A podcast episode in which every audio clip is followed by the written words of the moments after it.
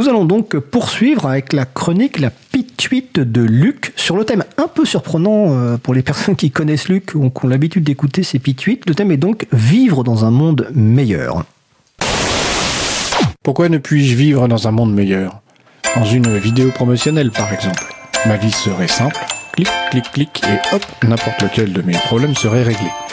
Plus rien de compliqué, juste des solutions faciles à des problèmes qui n'en sont pas vraiment. Les gens seraient beaux, avec des dents éblouissantes et aussi bien alignés et distribués que si on leur avait collé la face dans Inkscape et fait CTRL majuscule A. Ils auraient un casque de téléphone vissé sur la tête, mais ils seraient toujours bien coiffés. Quelques slides présentant une poignée d'indicateurs nébuleux dans de jolis graphiques suffiraient à me convaincre aussi facilement que si j'étais ministre.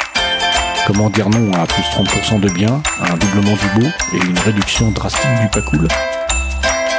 Ces gens avenants et sympathiques répondraient immédiatement quand je les appellerai au support, depuis ma spacieuse cuisine ensoleillée avec des enfants sages et souriants à mes côtés. Comprendraient instantanément mon problème et y apporteraient avec diligence une réponse pertinente et fiable. Pourquoi ce n'est pas possible? D'abord à cause de cette insupportable mélodie de ukulélé qui met ma santé mentale en péril. Parce que le paradis bien lisse est finalement pas si souhaitable que ça. Bien sûr que j'aimerais que la technologie règle toute seule les difficultés d'existence. Mais c'est un mauvais calcul, parce que si j'ai un boulot, c'est bien parce qu'il y a des problèmes à régler. On ne me donne pas de fric juste pour mes beaux yeux presbytes, mais parce que je résous plus de problèmes que je n'en génère. Les développeurs l'ont bien compris, ils ne feraient pas autant de bugs sinon. Dans un monde sans bugs, on aurait moins besoin d'eux, ils seraient donc payés moins cher, ils devraient probablement maîtriser leur pilosité et mettre une chemise pour qu'on veuille bien d'eux. Mal travailler contribue donc à leur prospérité. Certains parviennent même à générer plus de problèmes qu'ils n'en résolvent, mais comme leurs chefs ne comprennent pas trop ce qu'ils font, ils gardent quand même leur emploi. En général, il y a dans toute entreprise humaine une part d'indécidable, une zone de flou où on ne sait pas trop si c'est 0 ou 1. Or, pas mal de décideurs ont plus grand mal à l'admettre. Ils préfèrent mettre en œuvre des procédés qu'ils pensent rationnels, mais qui ne tiennent pas debout, plutôt que de prendre leurs décisions à pile ou face après avoir admis que pour cette partie-là, ils n'en savent rien en fait. Dans le monde merveilleux des démos technologiques, on cache les zones d'ombre. On ment sans vergogne pour faire croire à des gens un peu paumés qu'ils font le meilleur choix. Le mensonge, quand il est servi sous une forme particulièrement séduisante, n'est que rarement éventé, justement parce qu'il est bien difficile à objectiver.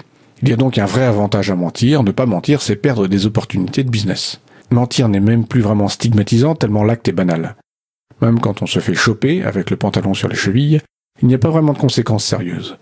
Qui n'a pas vécu cette réunion bizarre où l'une des parties fait une déclaration alambiquée sur un ton péteux, qui signifie qu'elle a menti mais sans le dire L'autre partie joue généralement le jeu pour ne pas faire perdre la face à la première et parvenir à continuer à bosser avec, sur les bases d'une confiance émoussée. Ça me laisse toujours un sentiment d'irréel, je sais que tu sais que je sais, mais on va faire comme si tout était normal.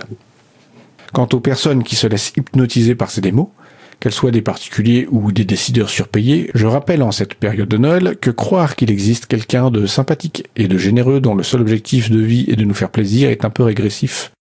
Même sorti de HEC avec un sourire carré, le Père Noël n'existe pas.